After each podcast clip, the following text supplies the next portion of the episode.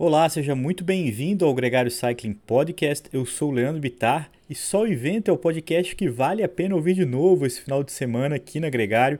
A gente retoma com um podcast publicado em fevereiro de 2021, há exatos dois anos atrás, inspirado, claro, no podcast da semana. Na sexta-feira a gente publicou o programa Fenômeno João Ciclo, que fala sobre a história de uma equipe cearense que vale muito a pena ser ouvido se você ainda não ouviu. E agora a gente aborda um pouco da temática nordestina também, já que a gente convidou ciclistas daquela região, do Rio Grande do Norte e do Piauí, para falar de uma característica que vale para todo mundo, que é pedalar com sol e com vento. Por lá são duas condições muito comuns, muito recorrentes e eles sabem bem sobre o assunto. Esse programa, como eu falei, foi gravado há dois anos atrás e conta um pouquinho da nossa história, dá para ver como é que a gente era diferente naquela época, incluindo também o fato de a gente não usar a nossa música tema, a gente usava sempre uma música a cada final de semana, e é isso que você escuta a partir de agora, Sol e Vento.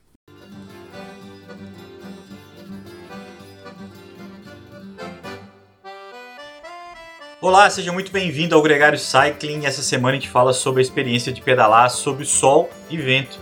E para contar essa história, nós fomos para o Nordeste, para saber como é que é a vida do ciclista em uma região onde tanto o calor quanto o vento não dão trégua. E o episódio dessa semana começa com a visão do ciclista amador, um paulista, Marcelo Bicioli. O jornalista se mudou para Natal e aprendeu na marra como é que é viver e pedalar sob o intenso sol e vento nordestino. Na sequência de conversa com o treinador Cid Barbosa. Ele é um triatleta consagrado tanto na elite quanto no amador e hoje prepara seus atletas para competir em qualquer parte do mundo. Completa o programa o piauiense John Correia, um ciclista apaixonado, um treinador estudioso e um organizador de eventos entusiasmado pela vontade de promover o ciclismo no Piauí. O Gregário Cycling Sol e Vento começa agora. Marcelo, muito bem-vindo ao Gregário Cycling, é um prazer ter você aqui com a gente. Obrigado, Leandro. Prazer enorme para mim também. Muito legal poder estar do lado de cá e falar com vocês. Marcelo, acho que antes da gente entrar no programa, uma menção importante de que você fez uma crítica construtiva quando a gente publicou o Ciclovia, Dessa conversa que a gente teve, é, surgiu a intenção e a atenção de fazer um programa sobre a tua experiência atual, que é ser um paulista morando em Natal, no Rio Grande do Norte. Mesmo conta... sendo paulista e adorando São Paulo, eu não pude deixar de dar uma, uma alfinetadinha, vamos dizer assim. Pois é, a ciclovia do Rio Pinheiros é ainda coisa muito curiosa, né? Para quem, Sim. mesmo como você que é daqui e foi embora, quanto para quem é daqui, como um ponto de treinamento, né? Ainda parece uma coisa um pouco diferente.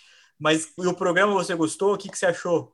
Adorei, achei muito legal, principalmente pelo fato de desse olhar de começar a transformar um lugar onde a gente tem um espaço para pedalar no parque, né? Quer dizer, acho que é o sonho de qualquer ciclista, amador ou profissional, é, em treinamento ou apenas usando aquela parte do, do da ciclovia para como locomoção, é poder ter um lugar estruturado e, e preparado para receber a gente e as nossas bicicletas. A nossa expectativa de um ouvinte do, da ciclovia do Rio Pinheiros é que quando você volte aqui, você tenha vontade de pedalar lá.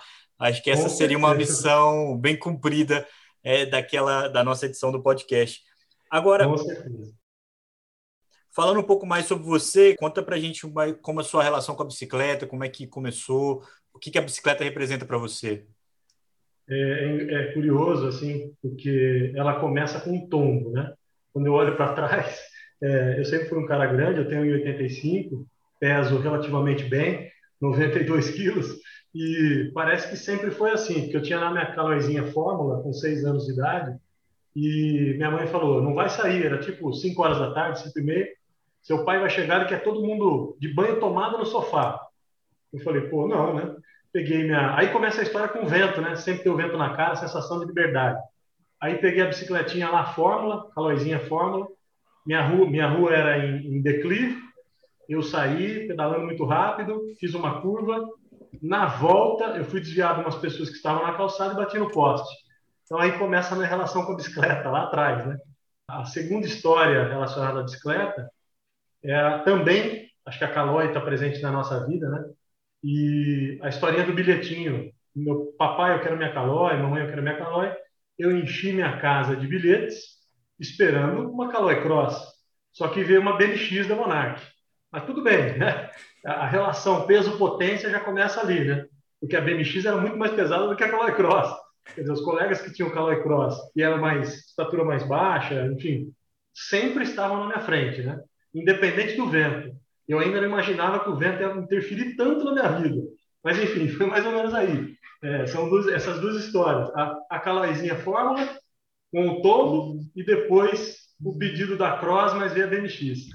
E hoje, como é que está a sua relação com a bicicleta? Você hoje mora em Natal, um lugar que é premiado pelo vento e também pelo calor, né? Uma, uma região que tem muitas praias e, e é muito, muito turística, inclusive. E como é que é pedalar por aí? Como é que tem sido a sua rotina de pedal?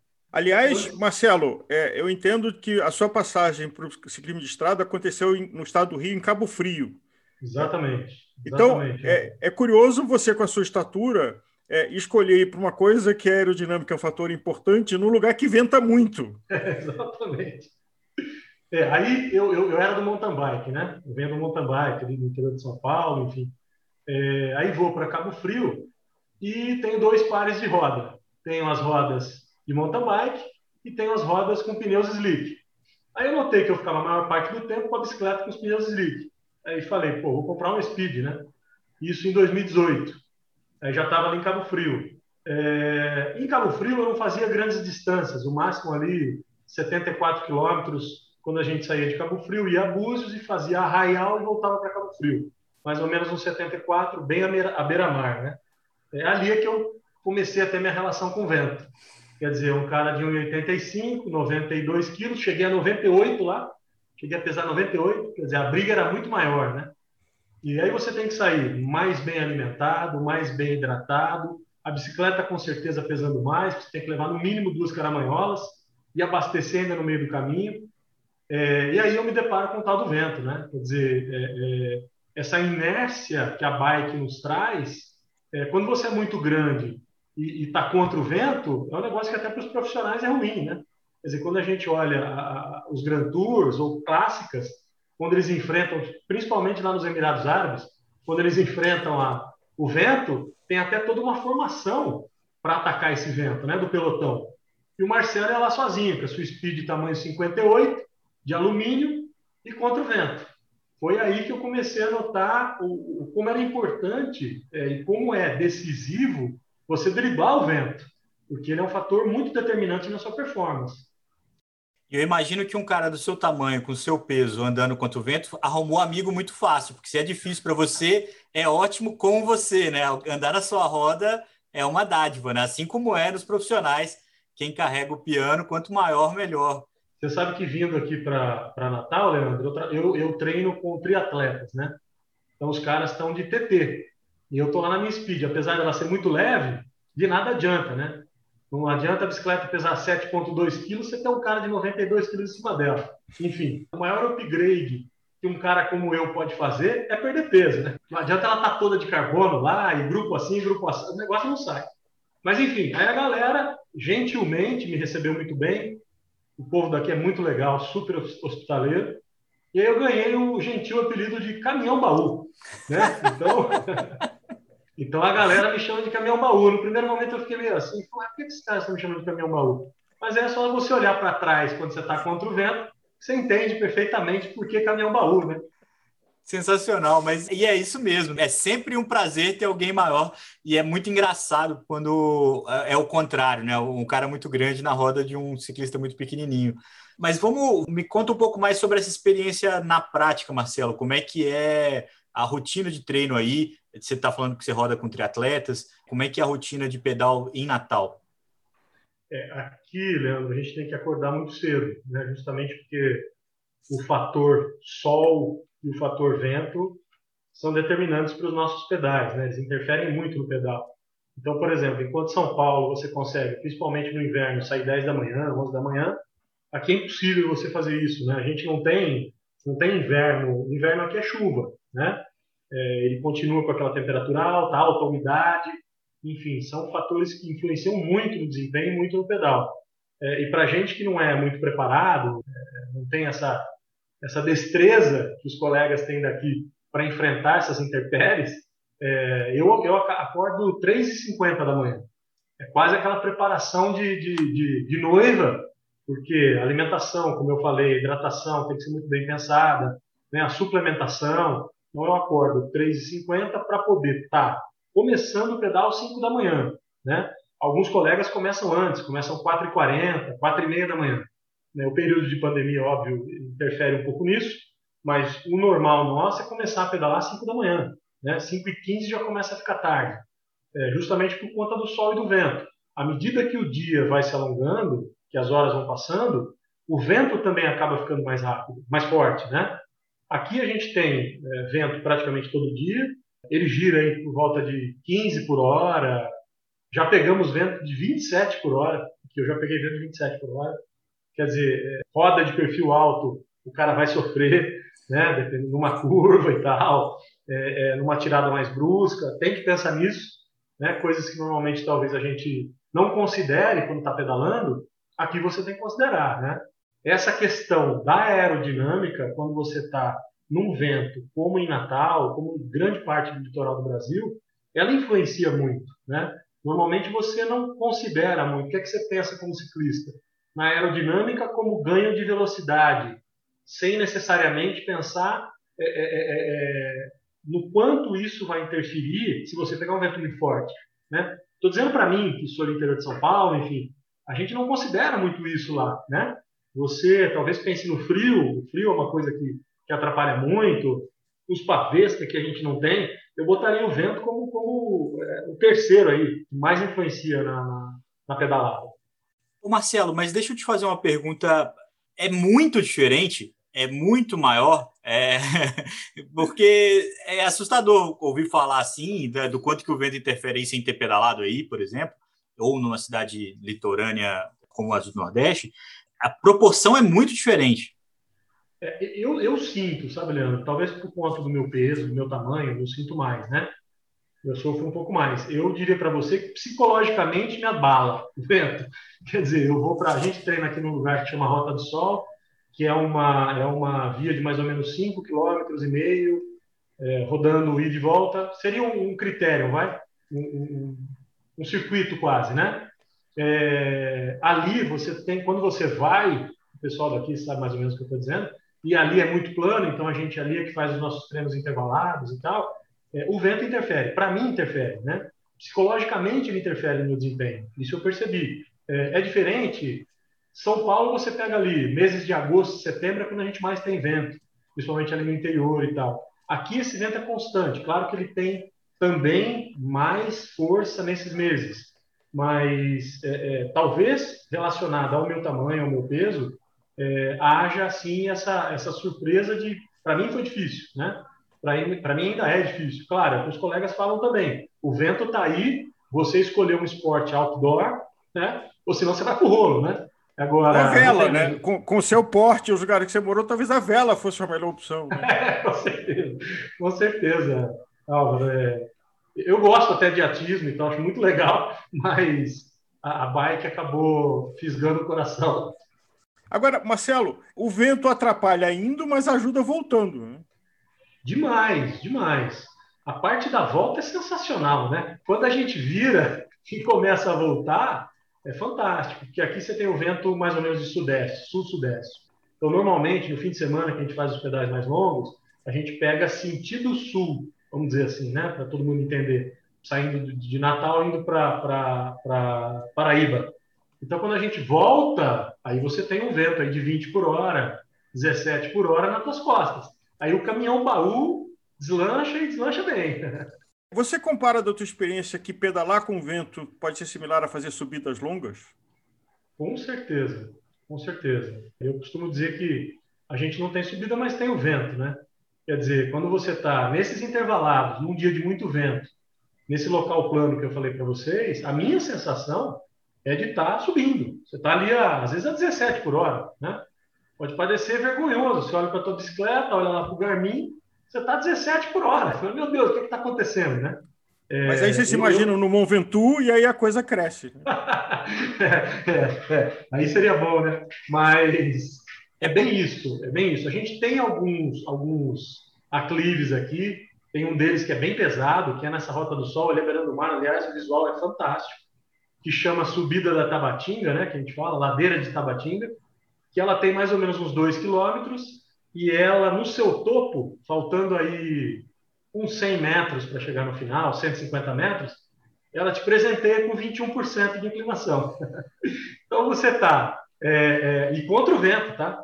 Então você está ali contra o vento, é, você vem ali 9, ela te agrada ali com 5 no começo, ela vai a 9, chega a 17 e no final ela, ela vai a 21, antes de terminar. É um lugar belíssimo, só que nesse local e com o vento, meu amigo, e esse peso aqui não é fácil não.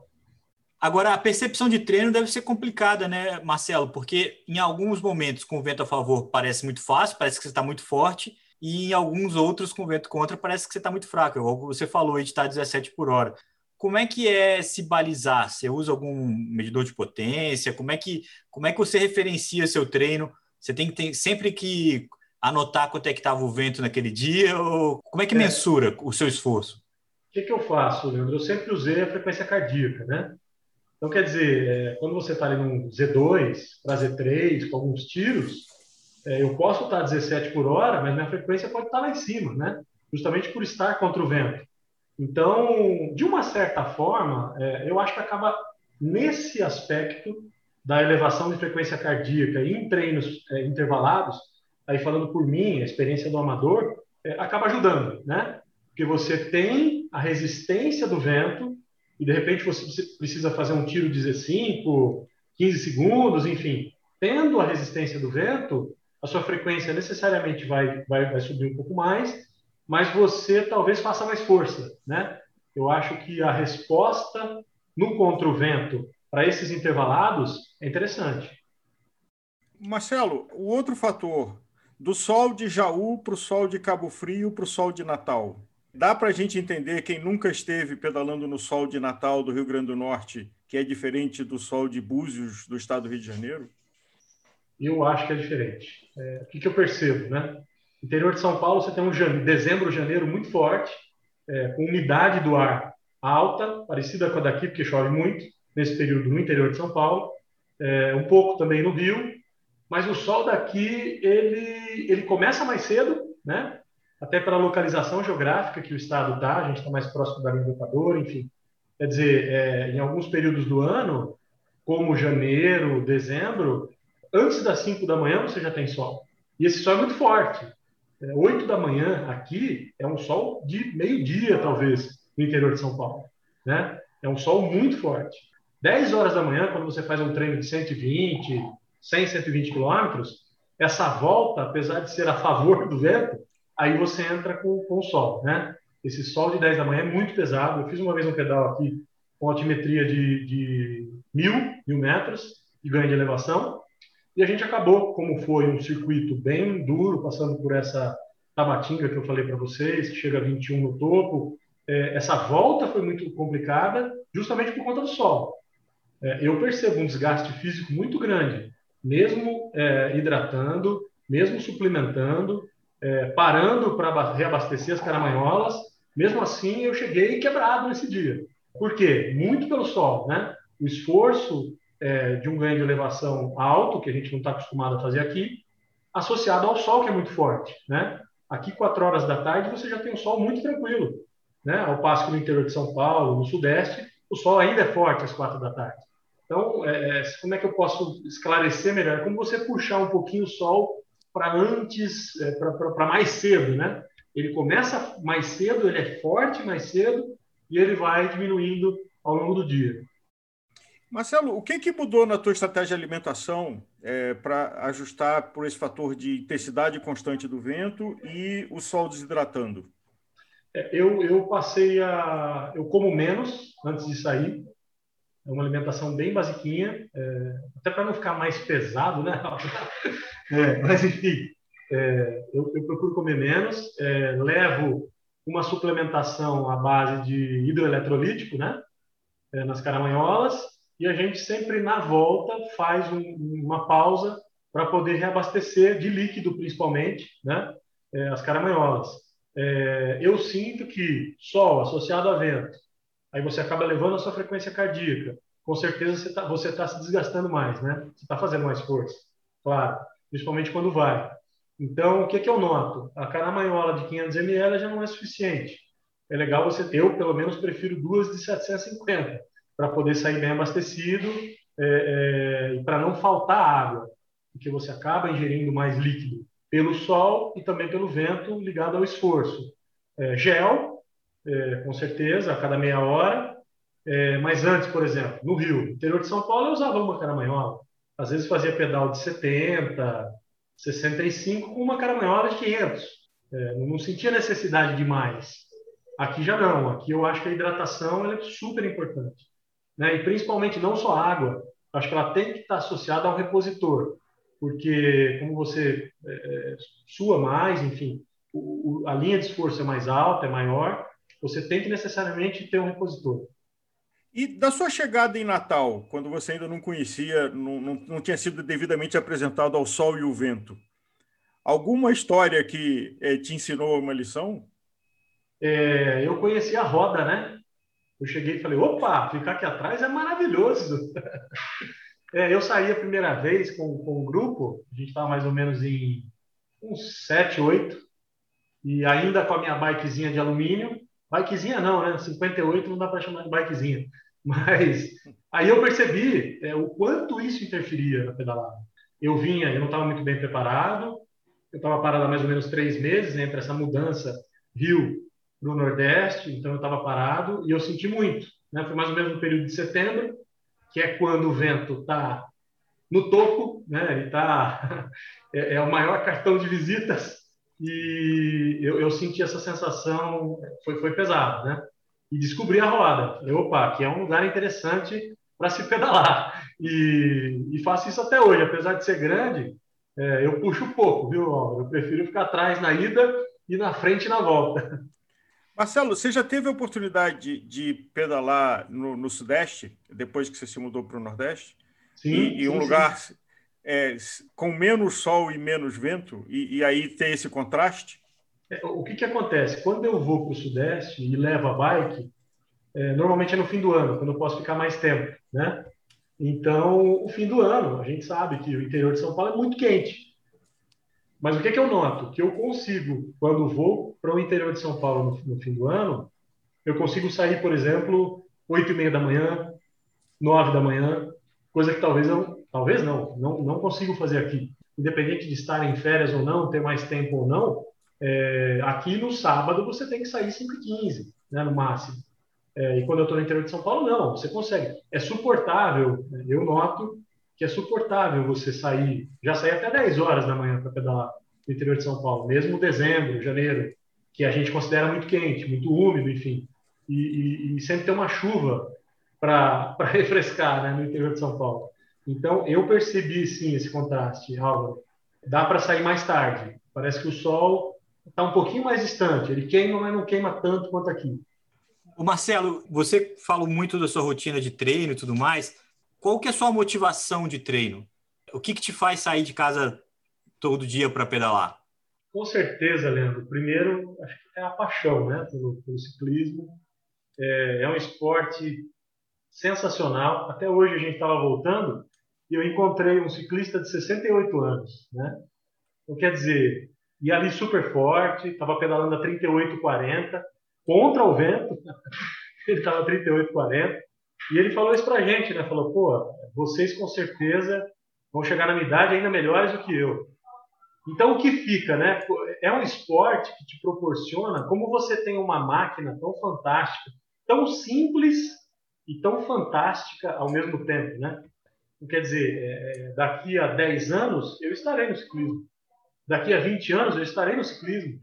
Não será mais a performance, não será mais uma meta de performance, mas será uma meta de saúde, será uma meta de vida, será uma meta de enfrentamento do sol, será uma meta de enfrentamento do vento, é, melhorar as minhas, a, o meu psicológico contra o vento. Então, olha que, olha que fantástico esse esporte, esse nosso esporte, né? Ele te proporciona, ele, ele, dá só a você a, a, a condição de, de dizer até onde eu vou, quando eu vou, quando eu quero. Então, acho que essa motivação, de, independente de, de, de fatores externos, Você pode decidir onde você vai chegar e como você vai chegar e quando e até quando você vai chegar. Então acho que essa é a grande motivação do ciclismo, é encontrar com esse senhor de 68 anos pedalando e super bem. Essa motivação eu acho que é, é, é ela é contagiante. Né? Eu acho que quem sobe numa bicicleta, quem, quem consegue entender a simplicidade dessa máquina e o que você consegue fazer com ela como ser humano, é que é a grande sacada do ciclismo. Não tem sol nem chuva, nem muito menos vento que atrapalha, né? Exatamente. Marcelo, muito obrigado, cara. Foi um grande prazer falar com você aqui no programa, no Gregário Cycling.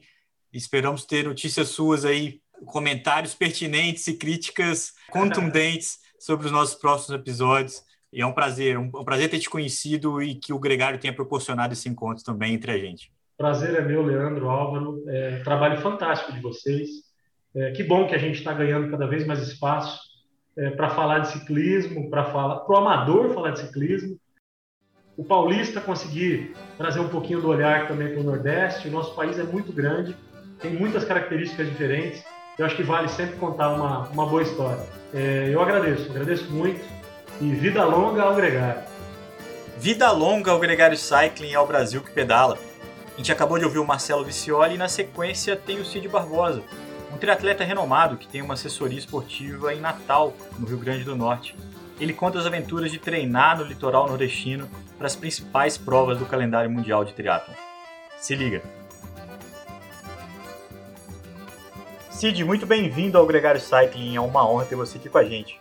Obrigado, mais uma vez agradeço.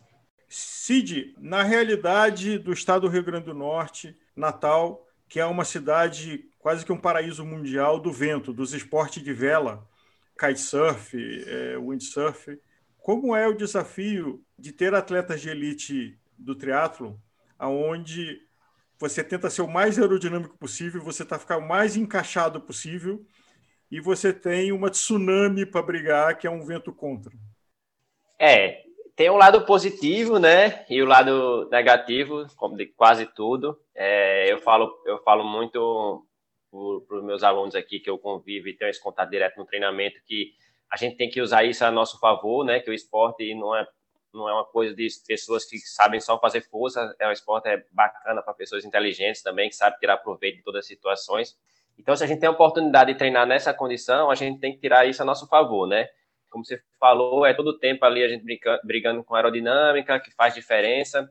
Com certeza a gente não vai em busca de, de, números como em outros estados, né? Tipo, um treino fácil aqui, a média dá muito baixa. Em compensação, quando você vai fazer tiros em circuitos, assim, às vezes você tem, como treinador, tem que saber lidar que em um sentido é, uma, é, um, é um, um ritmo de velocidade, em outro é outro. Então, algumas tecnologias veio para ajudar com relação a isso.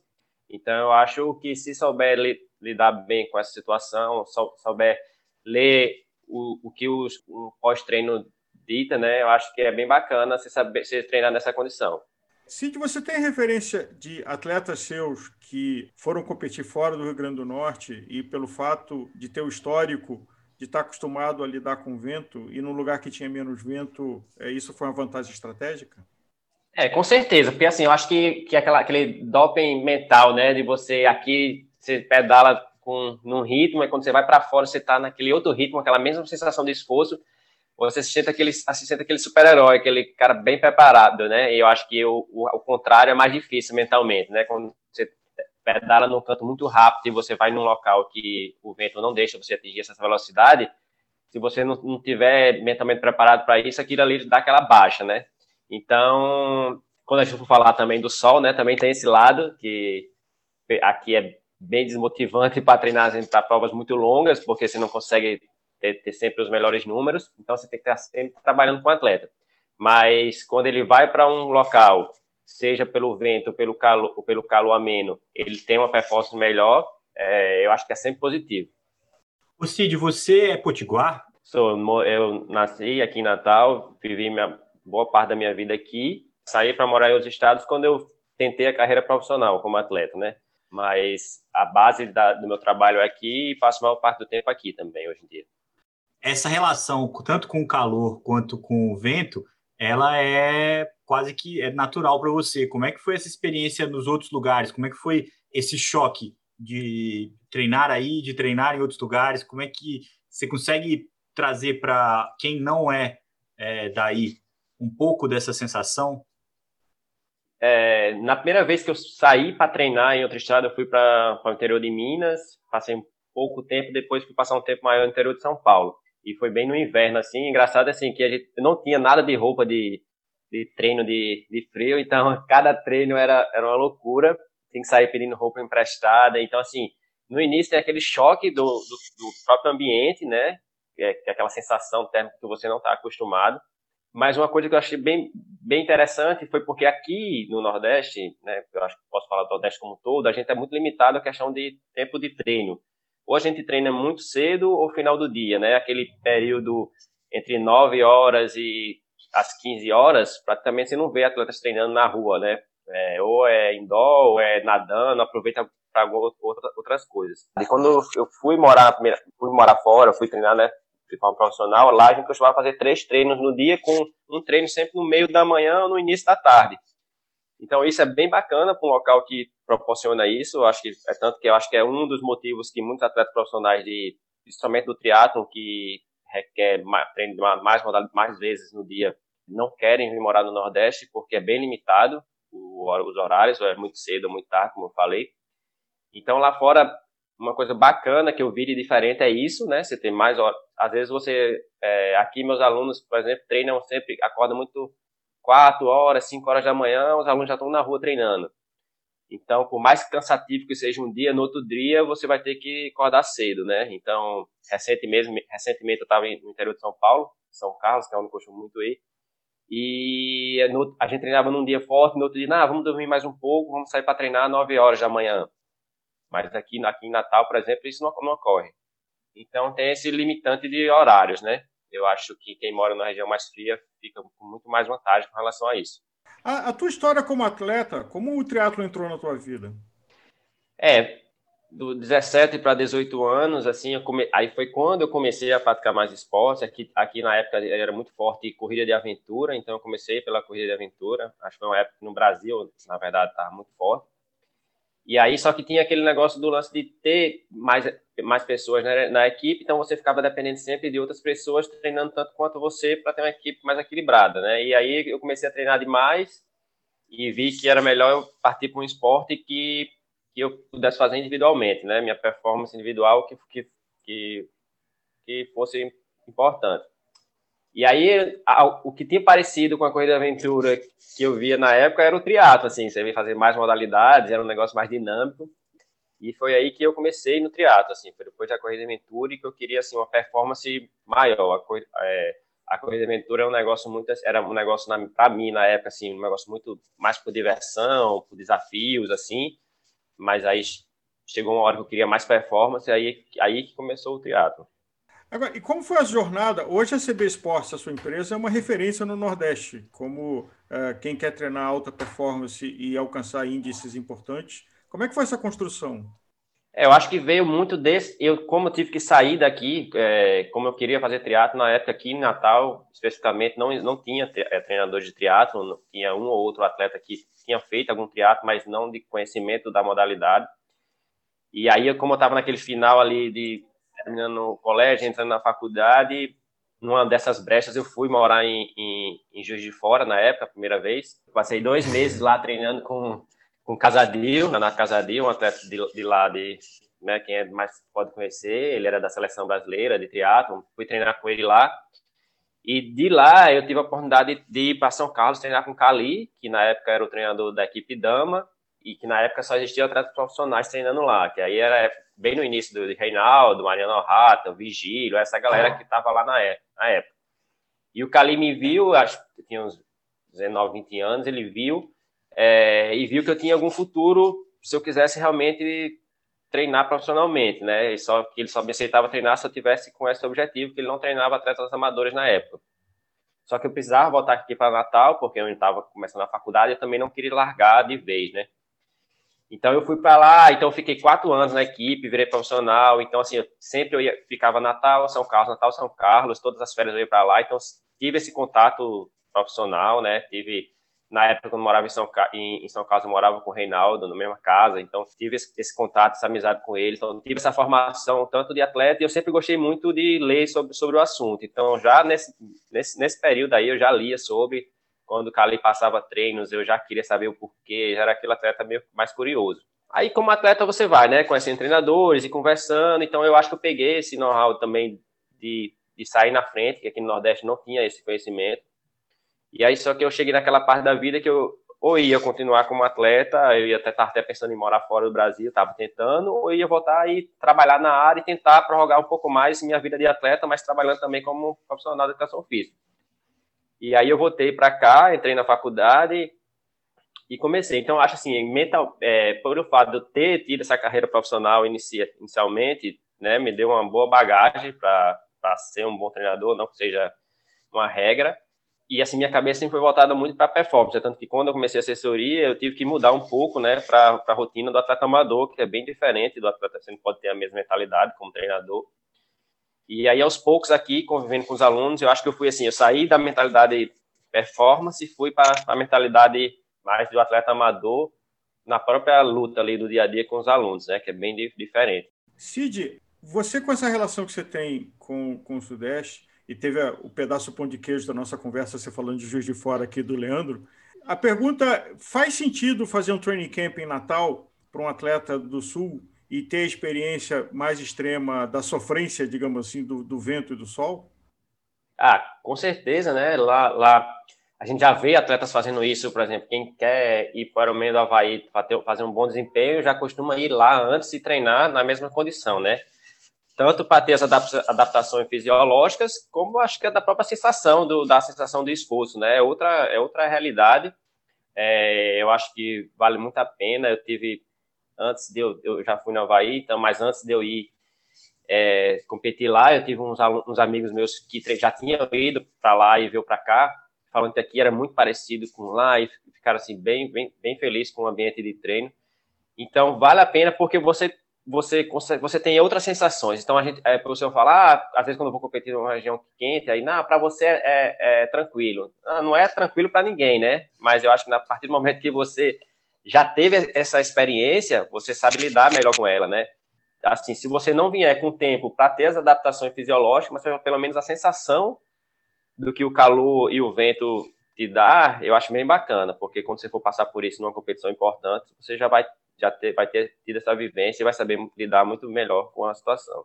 Eu imagino que os atletas que treinam com você, ou quem pedala é, no Nordeste, deve ter uma posição aerodinâmica muito limpa, né? Para tentar ficar o mais encolhido possível e lidar com esse fator do, do, Não é um túnel de vento, é uma praia de vento.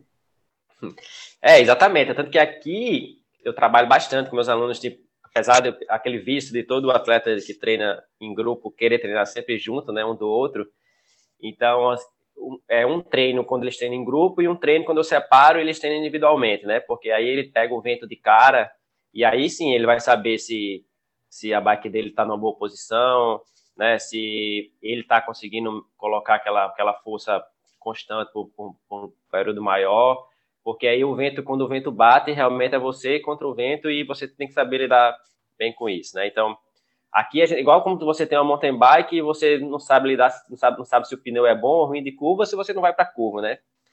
Então aqui ele tem aquela experiência diária de poder ver se a posição dele tá boa, se não tá. Então a gente consegue experimentar situações de prova no dia a dia. Nesse capítulo, Cid, o assunto roda. Porque a roda de perfil muito alto, ela vai bem quando o vento está mais reto e alinhado, mas quando ele fica com um ângulo maior, é uma vela que te derruba. É, aqui a gente, assim, boa pergunta. Agora, te, recentemente, teve muito aluno trocando bike, essa, com bike por causa dessa, da mudança do freio a disco. E teve alguns alunos que já pegavam aquelas. Já, algumas bikes já vieram com as rodas, né? Já é um padrão. Hoje em dia, dificilmente você comprava uma roda, uma bike para treinar já com perfil alto. Hoje em dia, as lojas já, já tem bastante bike assim. Então, quem pega aqui, principalmente atleta iniciante, é, com perfil muito alto, principalmente na frente, costuma trocar, né? Porque não consegue treinar diariamente com a roda. A gente tem mais, a gente tem mais é, casos desses com relação à roda dianteira, né? A roda traseira eu nem vejo muito problema, porque é, aqui não tem muita, muita rajada, é mais vento constante, então o aluno consegue até se equilibrar um pouco mais e lidar melhor com a situação. Agora, a roda da frente, já teve bastante alunos que teve que trocar a roda dianteira por um perfil mais baixo, porque um perfil mais alto aqui, para ser, porque aqui, por exemplo, no treinamento você, você pega em todos os sentidos, né? Porque já que vai para um lado, volta para o outro, então quando vento pega um vento lateral forte e com a perfil alto, os atletas iniciantes, principalmente quando está na posição clipada, tem bastante dificuldade. Ô Cid, do ponto de vista do, do treinamento, quais são as melhores maneiras de encarar um vento contra? Quais são as dicas que você revela para os seus iniciantes para lidar de uma melhor forma com isso? Ele, eu acho que fica bem parecido com, com, apesar de ser mais constante, com uma variação de relevo, né? Então, assim, força o atleta a saber cambiar melhor a bicicleta.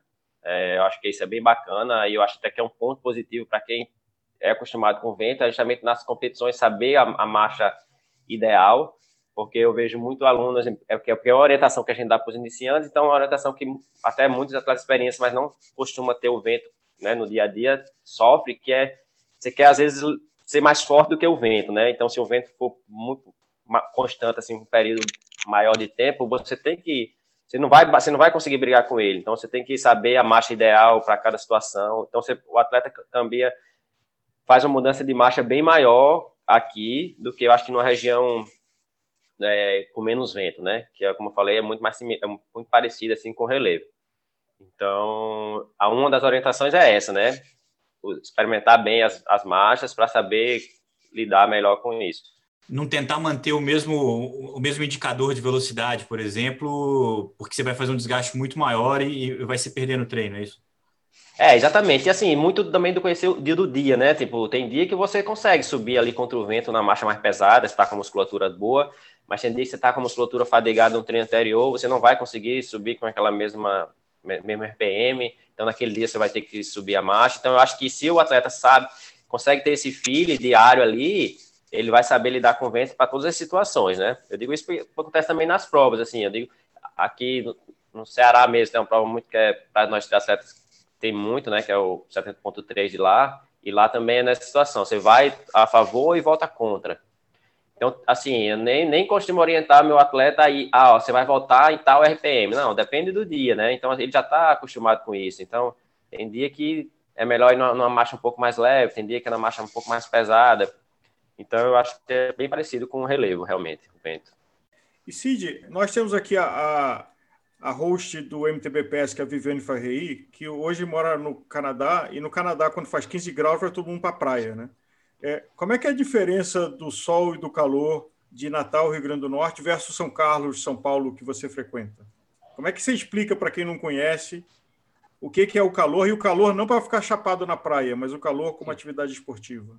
É, eu, eu, eu falo que aqui, é, por exemplo, o, o, o, o verão do, de São Carlos, o verão do Rio, ele é bem mais quente do que o, o nosso calor diário aqui, né? Claro, tem uma, uma época do ano ou outra que realmente está bem quente, mas o diferencial é porque a gente tem calor o ano todo, né? Aqui não faz frio, ou tá calor ou tá chovendo, mas chove, acho que cinco vezes, chove muitas, muito poucas vezes no ano. Então, o pior daqui é essa, esse, esse fato de não ter a mudança de clima, né? Então, a gente convive com um calor o ano todo. E, como eu falei até no início, eu vejo às vezes atletas aqui, é, claro que ou não são meus atletas ou não, não conseguindo minhas orientações, querendo treinar meio-dia para se aclimatar para ir, ir fazer uma competição no calor. Quem mora no Nordeste não precisa treinar no calor para se adaptar, já está adaptado, né?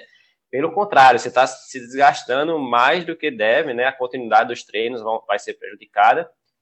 É tanto que eu já convidei vários amigos, amigos meus de alta performance, tanto de outras de triatlo como de outras modalidades, e eles nem, ninguém quer vir morar no Nordeste por causa justamente disso, né? Porque é, a continuidade dos treinos aqui é bem desgastante, porque a gente tem o calor o ano todo, então não tem não tem, assim, você vai treinar para uma prova muito longa, um Gran Fundo ou um Ironman, por mais que você comece cedo, você vai passar muito tempo no sol, e a gente sabe que a exposição no sol prejudica bastante a recuperação. Então, a diferença é essa, você vai ter que lidar com sol o ano todo, o volume de treino é outro. É, eu, hoje em dia, não, assim, eu sou triatleta, eu não, não tenho mais vontade de fazer tanto Ironman, Porque eu sei que para treinar Ironman, para ter um bom resultado, eu tenho que treinar muitas horas e muitas horas aqui em Natal é, é bem difícil você treinar. O sol queima mais em Natal? Ou seja, você precisa passar mais protetor solar para você é, sentir menos na pele ou não? É só a temperatura? Não, é, eu acho assim, aqui é bem úmido, né? Então tem muita gente que reclama da umidade e é bem úmido o ano todo. Mas para a gente que está acostumada, eu, por exemplo, quando eu, eu vou muito também para Brasília, lá é seco. É, apesar de lá de ter sol, quando tá, tem sol e é seco, eu não, não me sinto à vontade, né? Eu me sinto muito mais à vontade aqui na umidade. Mas também tem gente de lá que, quando vem para cá, reclama que é úmido. Então, a única diferença é que aqui é quente e úmido o ano todo mas eu não vejo que queima mais ou menos, não. Às vezes queima mais pelo aspecto que você está ali também na beira do, da, do, do mar, e aí, querendo ou não, a, o, a própria próprio sal que mistura com sol, aí acho que acaba queimando mais um pouco. E Cid, a nutrição, o, o que que a suplementação, a, a, a hidratação, a alimentação precisa ser diferente quando você tem o sol e o vento como fator constante? É, esse é um ponto tão engraçado que eu tenho batido bem na tecla com meus alunos aqui, é que pelo fato de ser, da gente estar tá acostumado com uma situação difícil, a gente às vezes negligencia essa parte, porque assim, é normal você pegar um aluno meu aqui correndo uma hora e meia no sol e não beber água, né? Porque ele acha que ele já está tão adaptado com aquele, com aquele aquela, aquele, aquela sensação que o sol traz, que ele para ele é normal, mas a gente, ele vai ter a perda líquida do mesmo jeito e vai precisar repor da mesma forma. Então, eu acho assim, você chega um atleta que não está acostumado com o sol, quando ele vai treinar no sol, ele já se prepara para aquela situação. E a gente, às vezes, muito, a gente muitas vezes não se prepara para a situação que deveria da mesma maneira. Apesar de, por mais adaptado, o nosso corpo perde muito menos sódio do que um atleta que não está acostumado é, pela temperatura do nosso corpo não subir tanto como um atleta que está menos adaptado, mas qualquer treino aqui é mais fácil você subir a temperatura, consequentemente a intensidade, então você precisava repor mais para estar tá bem nutrido com relação a isso, e tanto líquidos quanto, quanto energia, na parte da energia. Então a recomendação realmente é como qualquer treino aqui a gente transpira bastante, era, era repor quantidade de líquido bem maior do que em outros locais. Como qualquer treino, por mais fácil que seja, ele, a temperatura do corpo sobe muito, então você já entra em outras zonas. Então, deveria repor mais a parte de energia, mas eu confesso que aqui a gente peca muito com relação a isso pelo fato de ser uma situação normal. Mas eu vejo, quando eu estou treinando meus atletas assim, com uma competição, eu fico muito no pé deles, porque você vê eles quebrando muito mais facilmente pela falta de reposição, de tanto de líquido quanto de, de energias. Primeiro, visite o Rio Grande do Norte, visite Natal, é um lugar maravilhoso das praias. Não sei se para pedalar, é, de, de, um povo absolutamente carinhoso, na melhor tradição do Nordeste. Mas a ideia é, com o nosso ouvinte, dar a dimensão de que, às vezes, você olha uma fotografia e você não imagina o que é você estar tá ali é, clipado é, e tentando se defender ao máximo do vento e do calor, não deixando ele afetar a sua cabeça. É, exatamente. Tem que vir aqui para ter, ter as sensações boas e as sensações ruins, né? Mas é só assim que a gente evolui. Cid, muito obrigado pela sua participação com a gente aqui no Gregário Cycling. Foi um prazer ter você contando uma experiência que não é comum para todo mundo, mas é uma experiência que vale muito a pena viver, como o próprio Álvaro acabou de falar. Valeu mesmo. Ah, eu, que, eu que agradeço, realmente parabenizar também pelo programa, muito bom. Tem muito aluno meu que gosta de, de beber vinhos e recentemente vocês fizeram um de vinho, né? Eu saí mandando meus alunos. Então, realmente, vocês estão contribuindo com o esporte, isso é, isso é bem bacana. E eu quero aproveitar também o canal para convidar quem, como você falou aí, quem quiser vir conhecer o, o Nordeste, o, o, calor aqui do Nordeste, mas tem esse lado que alguns acham ruim, eu, eu, acho, eu acho um negócio bacana também, mas o visual é, é, é, é surpreendente. Então, quem, quem quiser dar uma passada aqui por Natal, especificamente, pode entrar em contato comigo. Eu costumo receber atletas de, de outras assessorias de outros estados bastante aqui. Tento dar o suporte da melhor maneira possível, porque é assim que eles também me acolhem em outros estados. Então, acho que é bacana essa reciprocidade. Então já deixo o convite para quem quiser conhecer Natal, pedalar ou, ou, fazer qualquer esporte e eu puder ajudar de alguma maneira, estou à disposição. Que beleza, Cid. Eu fico muito feliz com esse convite. Agradeço em nome do Gregário e também do nosso ouvinte. Espero que a gente possa pedalar junto em breve. E a gente conversa agora com um ciclista, treinador de ciclismo, professor de educação física, grande cara e grande entusiasta do Gregário Cycling, o piauiense John Correia. Um papo memorável e que trouxe uma experiência nova pra gente. Ele é amigo do Edmilson Filho, humorista que tá estourado aí com o filme Cine Hollywood, que gravou a vinheta que a gente usou no trailer de lançamento do programa e também gravou uma mensagem pro John. A gente começa o programa do John ouvindo o Edmilson Filho. Se liga. E não podia deixar de mandar um abraço pro meu amigo John Correia, que pense num ciclista. Esse homem, ele, ele, ele, não é, ele não é um ciclista, não. Ele faz parte da própria bicicleta. Abraço grande, meu irmão. Continue com a força. John Correia, muito bem-vindo ao Gregário Cycling. É um prazer inenarrável ter você aqui com a gente. Antes de a gente entrar no tema, é muito importante ressaltar isso, porque a gente está muito feliz que um cara que escuta a gente com a frequência que você escuta, que participa da, com as coisas que a gente posta, com a frequência que você participa, e que tem a nossa admiração aí tão grande, está conosco hoje para gravar um programa. Muito bem-vindo. Eu que agradeço, estou super feliz, uh, acompanho o Gregário com o maior prazer do mundo, sou fã de vocês, do Leandro, do Álvaro, e todo mundo que constrói o Gregário e traz para a gente a realidade do ciclismo, né? Tem a participação do Nicolas Cessa, que é um profissional que está na ativa, e assim a gente vai seguindo. É uma pena que o Nicolas não pôde estar aqui hoje, ele com certeza gostaria de estar aqui nesse papo também, mas é até bom, porque senão vocês iam falar demais, cara, e a gente não pode. e o nosso programa tem que ter um, um limite, porque o nosso editor-chefe aqui, o Álvaro, botou esse formato de 20 minutos e é a nossa meta. A rédea curta nesse, nesse prazo. Mas, John, como você sabe muito bem, o nosso programa ele aborda sempre um tema e traz gente para falar sobre esse tema. A gente quer saber um pouco sobre você, um pouco sobre a, a sua história com a bicicleta, é claro, mas também já apresentando o tema da semana, que é para falar sobre o sol e o vento coisas que aí no Piauí você vivencia diariamente. Como é que você relaciona a sua relação com a bicicleta e essas condições é, climáticas tão específicas de, de sol e vento que o Nordeste representa como poucos? Bom, a minha relação com a bicicleta ela começou cedo. É, eu lembro demais que eu pedi uma bicicleta em 1978 ao meu pai, que era criança e tal. E daí em diante eu sempre pedalei. E na minha época, eu sou dos anos 70, a gente não tinha mountain bike. Todo mundo pedalava do que chama hoje speed, né? É, comumente chamado, mas bicicleta de estrada. E em 81, com 10, 11 anos, eu já tinha minha bicicleta de estrada, meu irmão também, a gente se deslocava para todo canto na cidade de bicicleta. Teresina é pequena e o trânsito era bom de fazer. A gente ia para os treinos, tipo, de educação física escolar, eu praticava basquete, ia para casa dos amigos, pedalava na cidade. Então, a minha relação com a bicicleta ela começou muito cedo. E sempre com a bicicleta de estrada. Né? E aqui a gente tem esse fator que é diferenciado, que você mencionou, que é o sol.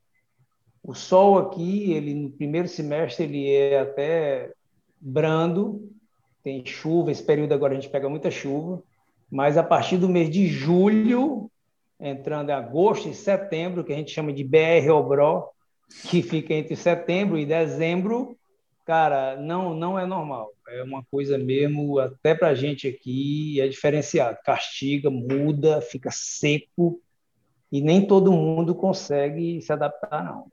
O litoral da gente, ele é muito bacana para pedalar, né? É um litoral fantástico, tanto que o kitesurf hoje é o carro-chefe de de esportes hoje no nosso litoral, e lá o vento também é forte. Período de vento lá, a galera sofre para pedalar, tem muito ciclista também lá. Então a gente tem essas duas coisas da natureza que fazem daqui um, grande diferencial. Agora, John, eu sou filho de piauiense e quando eu fui ao Piauí a primeira vez, eu não vou esquecer nunca a sensação quando abriu a porta do avião e como é. a temperatura disparou dos 20 graus que estava lá dentro para uns 50, talvez. Como é que você fala, quando você falou brando, o que, que significa temperatura branda no Piauí? Agora a gente está, hoje especialmente, começou a chover cedo, eu fui para o treino, fiz um treino, choveu na estrada, a gente pegou tipo 28 graus, 30 graus. 30 graus. Então, para a gente, essa temperatura é agradável. Agora, Quando você chega para um cara que mora numa cidade onde faz 18, 19, e pega isso diariamente, e quando chega num período de verãozão bravo mesmo, de julho em diante, que a temperatura fácil passa dos 35 graus e tem dias que chega a 40, 41 graus ou mais a, a céu aberto, aí não, não tem como fugir, não, é, é duro. Então o brando é 30 e o quente é 45. Exatamente, por aí. Sai do inferno e cai no vulcão. Aí a opção é essa. E, e quando vai para a beira do mar, tem o vento que é bom para fazer kitesurf. Kite aqui, excepcional. Estão trazendo uma fábrica, eu esqueço o nome toda vez. Estão é, fazendo uma fábrica lá. O kite aqui, ele tomou uma proporção gigante lá no litoral e até bacana isso, porque a gente vê o esporte dando a contribuição, né? Dentro do, do, do cenário e isso valoriza também as outras partes, né? até o ciclismo, enfim, as outras modalidades. Isso é muito bacana. E, aliás, Turismo. o Piauí, uma das maiores fábricas de, de bicicleta do Brasil é do Piauí, né? que é a Houston. A Houston, ela começou aqui, né? não sei nem que década foi, mas chegou a ter uma equipe profissional que viajava, os caras chegaram a ganhar a competição até regional, mas eles meio que se perderam nisso aí, não conseguiram gerenciar bem, e hoje a equipe só é da Audax e, infelizmente, eles não agraciaram nenhum ciclista do Piauí, nem masculino nem feminino. Que eu nunca entendi essa política também, porque a gente tem bons representantes. E mesmo que nós não tivéssemos atletas de ponta, digamos, de elite agora, no momento, mas por ser nosso, né, eu, eu acredito que eles teriam, assim, seria simpático ter um atleta masculino e feminino aqui, né, da gente, piauiense, da casa. Claro. Agora, voltando para o sol, como é administrar o fator do sol no treino ou no pedal? Assim, é, é, aqui é complicado você ter essa administração, digamos, você sai para um pedal e leva uma caramanhola. Não, não é aconselhável. Mesmo levando duas, a água fica quente. Então, as paradas em quitandas ou supermercados, em algum lugar desse tipo, elas são praticamente obrigatórias. Você não consegue fazer um pedal longo sem ter que fazer várias paradas. Você vai pedalar 100 quilômetros. É impossível. É muito quente, não dá, o cara bebe muito, transpira muito e tem que, tem que se hidratar bastante, porque senão não consegue terminar o pedal se sentindo bem, não. John, você é multifacetado como atleta, como assessoria e como promotor de eventos. Ah, como desenhar um evento? Você falou do calor para treinar, mas e o calor para o evento? Porque idealmente você podia fazer uma prova que largasse às duas da manhã, chegava às quatro e meia, tá tudo certo, você administrou o sol. Era, mas não era dá. mais fácil. Cara, assim, o, o período ideal para nós fazermos alguma coisa que, que vai diminuir né, essa, esse fator seria fora do BR Obro, ou seja, fora de setembro até o início de dezembro. Nesse período, se você fizer algum evento, ele tem que iniciar cedo, 6 horas da manhã, e acabar, vamos botar 11 horas, porque daí em diante já começa a ficar assim uma situação desconfortável, mesmo para quem é daqui. Ô John, a gente é amigo há muito tempo e eu sigo você e, e acredito que boa parte dos ouvintes também segue. E a minha sensação é de que a sua motivação para fazer os training camps, para fazer o Gran Fondo e para fazer tudo que você faz em torno do ciclismo é de uma, de uma inquietação para que o ciclismo evolua, para que a gente veja mais gente pedalando, para que a gente veja mais gente é, praticando o esporte como é, opção saudável. Agora, pensando no quem, de quem está distante de vocês aí, como é que você convida alguém do Sudeste, do Sul e do próprio Nordeste também para ir ao Piauí e participar de um training camp ou de participar de um Gran Fundo aí? Qual que é a graça de ir aí para pedalar? Pois é, o grande apelo, né? Exato. Qual o apelo que seria para trazer vocês aqui? Cara, o grande apelo nosso, principal do piauiense, é o acolhimento. A gente realmente é diferenciado nisso aí e não é porque eu estou falando aqui com vocês, mas todo mundo que visita o Piauí se sente em casa. Você chega hoje, horas depois você se sente como se estivesse, pô, tô em casa, porque todo mundo aqui é muito receptivo. Leva o cara para casa dele, ele hospeda logo na casa, nem lhe conhece direito. As pessoas aqui elas gostam de tratar bem aos convidados. Então, o apelo maior seria esse. Depois, nós temos o litoral, que é uma coisa espetacular, a água é excelente para tomar banho o ano todo. Quem pratica esporte, o kitesurf tem lá, as pousadas são boas, a comida é boa, a água é limpa, não é poluída, então isso também é um atrativo.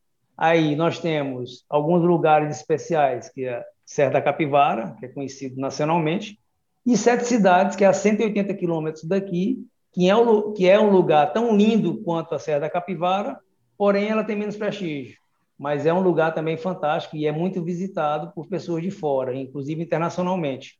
Só que o piauiense pouco uh, valoriza isso. Então, quando uma pessoa do Sudeste ou de outra região chega e diz, rapaz, eu vou ao Piauí fazer o quê?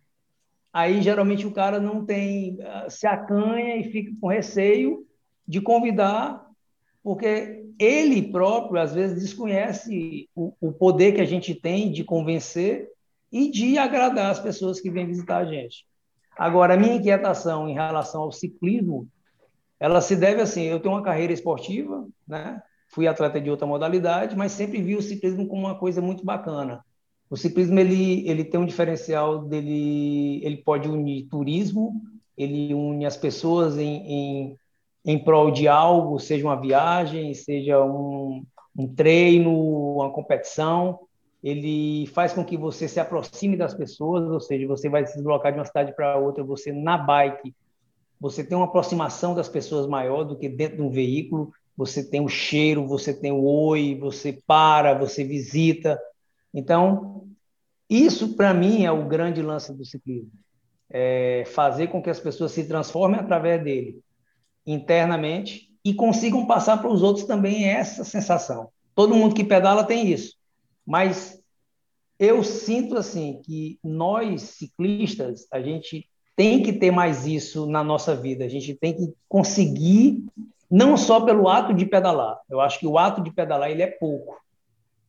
Você tem que trazer algo mais. Então, unir as coisas, turismo, viagem, família, isso é que é o legal.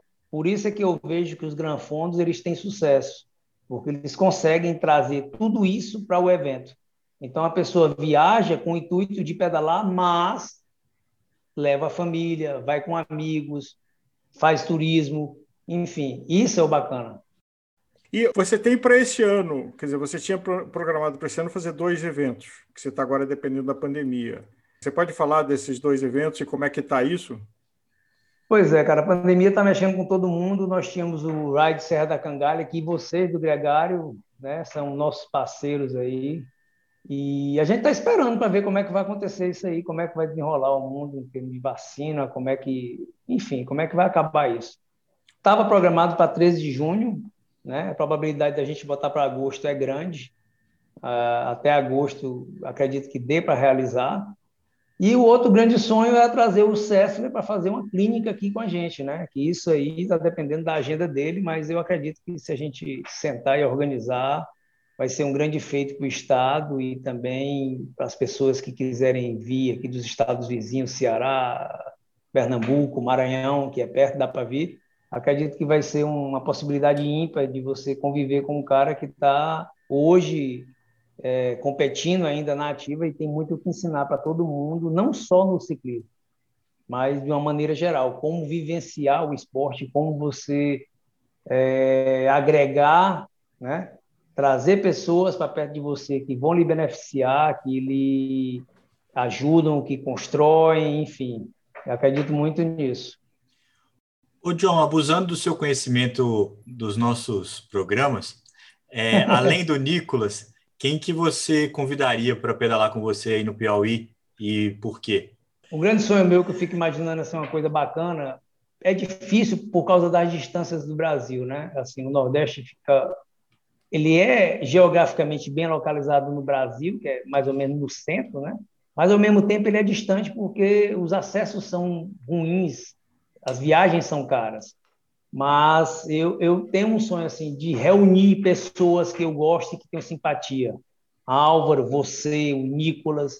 Então eu fico sempre assim viajando e sonhando em um dia, pô, vamos lá para Pedro II, que é um lugar fantástico a gente ir pedalar, conseguir reunir essa galera que está no Twitter com a gente, vocês dois, de repente o Moina, aí o Cessler, enfim, todo mundo num dia especial. Poderia ser no Piauí, sim, mas poderia ser em outro lugar também. Eu até é, é isso que eu ia te perguntar. E você descer, é, tá nos planos? Você tem vontade de vir pedalar, conhecer o próprio Rio do Rastro, os Alpes Cariocas com seu amigo Walter, é, Walter pedalar aqui na né, ciclovia. Né, então, tem... eu, eu, passei, eu passei muitas férias no Rio, por incrível que pareça. Eu tinha um cunhado que era de lá, e eu viajei muitas vezes para ir lá no Rio de Janeiro, ficava ali no Lago do Machado, perto da igreja. O Rio de Janeiro é fantástico, né, cara? Para ter um gran fundo lá é massa, mas qualquer lugar do Brasil onde você vai com pessoas legais, ele se torna especial. As montanhas são o grande lance do ciclismo, eu adoro, embora não seja tão leve, mas eu gosto. E assim, eu acredito que através do programa de vocês, através dessa oportunidade que vocês estão dando ao desenvolvimento do ciclismo, eu não duvido que isso vá aparecer cedo ou tarde. A gente vai promover isso aí. E a gente tem que promover, porque é uma coisa saudável, é bacana, faz bem ao ciclismo também, como esporte, como modalidade, como turismo, enfim. Eu acredito que a gente tem grandes possibilidades disso aí. E eu vou na hora, levo amigos ainda daqui. E o rádio da Serra da Cangalha? Como é que é esse evento? Como é que é o terreno e o pedal? Pois é, o rádio Serra da Cangalha eu, eu, eu, idealizei porque nós temos Pedro II. Pedro II ela tem um relevo que é um dos melhores relevos que tem para pedalar. Ele lembra muito Andorra, é uma viagem muito louca, mas eu falo isso direto. Por quê? Porque Pedro II, se você estiver na cidade de Pedro II e sair num raio de um quilômetro, ou você desce ou você sobe. E a Serra da Cangalha é uma estrada, é uma BR que segue para o Ceará, que tem aproximadamente 8 quilômetros, excelente inclinação, 9%, chega a um máximo de 15%, fantástico visual, pouco trânsito, e eu idealizei isso aí lá porque as estradas são boas, a cidade é tranquila, o clima é agradável, é perto, relativamente perto daqui, e é numa região central onde tem outras cidades também que têm um acesso fácil, inclusive algumas cidades do Ceará, Tianguá, Viçosa, que tem também um relevo bacana para pedalar. E por isso que eu, que eu idealizei isso aí lá, o Ride Serra da Cangalha. Eu acredito muito que Pedro II tem um potencial de desenvolver o ciclismo, e é ainda melhor para o mountain bike, porque as trilhas se assemelham muito com as trilhas que tem em Minas Gerais, o grau de dificuldade, né? o tipo de, de terreno. Então, falta o piauiense acreditar um pouco mais que o ciclismo daqui ele tem lugar e tem como você trazer as pessoas, aí voltando àquela pergunta que o, o Leandro fez, como o que você, qual o atrativo? Então, se eu saio daqui para pedalar em Minas, por que, que eu não saio para pedalar no Piauí? Esse é o grande, o grande apelo da gente. John, um destino que você gostaria, assim, um gênio da lâmpada, assim, um destino para eu te levar para pedalar. Para você que tem o, o, ciclismo tão, tão longevo e persistente na tua vida. Colômbia, cara. Hoje, para mim, é o lugar que eu quero conhecer. Las Letras? Las Letras, né? Pensou? Mas é lá, eu acredito que a Colômbia, para mim, hoje é o lugar número um. O que, que te encanta lá? Eu, eu, eu simpatizo muito com a história do ciclismo colombiano, eu, eu vejo muita semelhança com o brasileiro, mas o que me encanta lá é que eles conseguiram fazer o que nós aqui estamos pelejando e, e a gente não conseguiu ainda é, fazer essa corrente que é todo mundo que trabalha com ciclismo, todo mundo que gosta do ciclismo, que é amante do ciclismo, dar as mãos e seguir juntos. Então, na minha, na minha concepção, falta muito isso. A gente tem pessoas com poder aquisitivo que pode e poderia contribuir, se quisesse, com o ciclismo brasileiro, mas, ao mesmo tempo, a gente vê que cada um fica meio que querendo cuidar das suas próprias coisas, da individualidade, e o coletivo acaba sendo deixado de lado. E lá na Colômbia, embora eles tenham as mesmas dificuldades que a gente, não, não é um país rico, mas é um país apaixonado pelo ciclismo, eles conseguiram isso, né? Como? Eu não sei. Honestamente, eu, eu, queria ver isso acontecer no Brasil, mas a Colômbia ela me agrada nesse aspecto. Eles conseguiram igualar ou estão caminhando para isso com a Europa, né? Hoje a Colômbia é respeitada.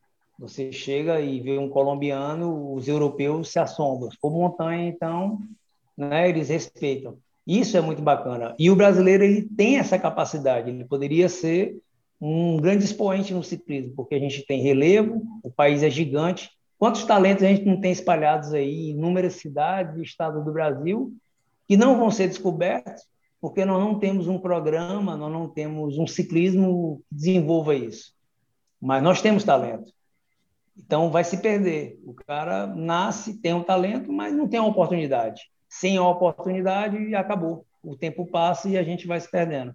Então a Colômbia ela me agrada nesse aspecto. Os caras conseguem, com a dificuldade, serem brilhantes. É, é, é incrível isso.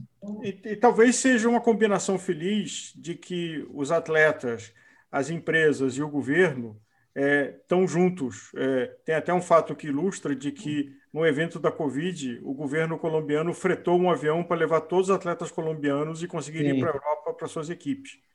Então, coisa que é difícil imaginar outros governos com esse nível de coordenação e esforço. Não é por acaso.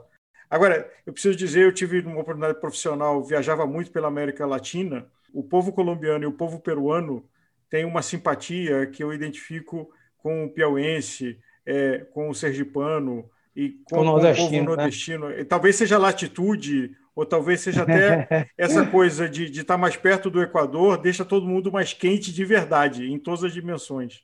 Que bom, cara, que massa.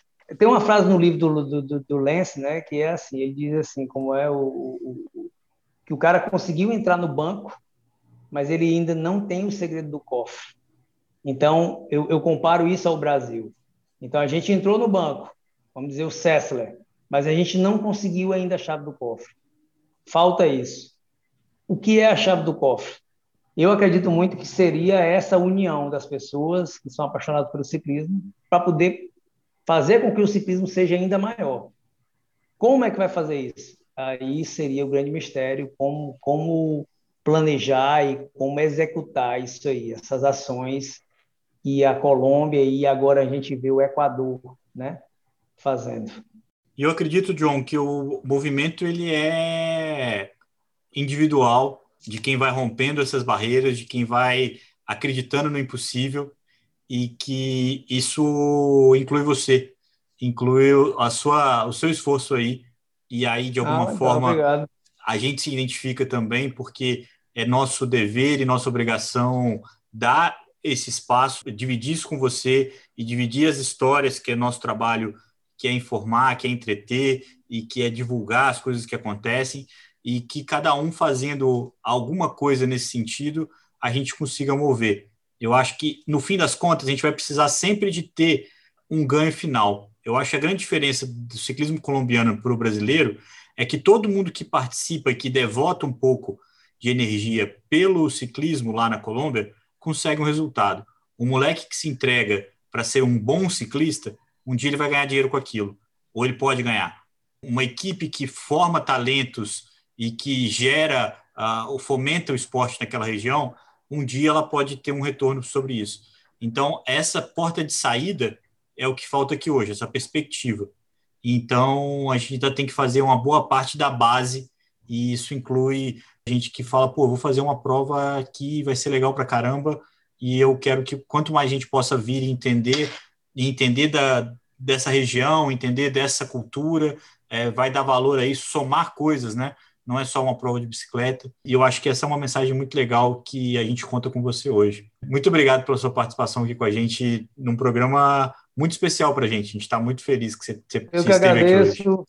Foi fantástico. Obrigado pela oportunidade. Obrigado por divulgar o Piauí. Nós temos um ciclismo aqui bacana, agradável e espero que um dia todos possam conhecer a nossa região, os lugares, a praia, a Serra da Capivara, enfim. Sejam todos muito bem-vindos. A gente reconheça o calor que é uma condição climática e também o calor que é o carinho do, do povo piauiense, que hoje você representa aqui no Gregário Cycling. Bom, é, eu que agradeço a oportunidade. O Gregário Cycling ele veio para modificar um pouco o que a gente conhece sobre ciclismo e oportunizar o conhecimento maior e uma abrangência. O piauiense acompanha, a gente faz parte da família do ciclismo e espero em breve ter o Leandro, o Álvaro e o César aqui pedalando comigo. Tá bom? Abraço, obrigado. O episódio Sol e Vento chegou ao final e se você chegou até aqui com a gente, tem a chance de ganhar um kit completo da Pink Chicks. Entre agora no Instagram do Gregário Cycling, se você ainda não segue a gente, siga já. Comente o post de lançamento desse episódio Sol e Vento, indicando um amigo para ouvir esse programa também. Quanto mais comentários, mais amigos que você indicar, mais chance de ganhar. O sorteio vai ser realizado na quarta-feira, dia 7 de abril. Participe!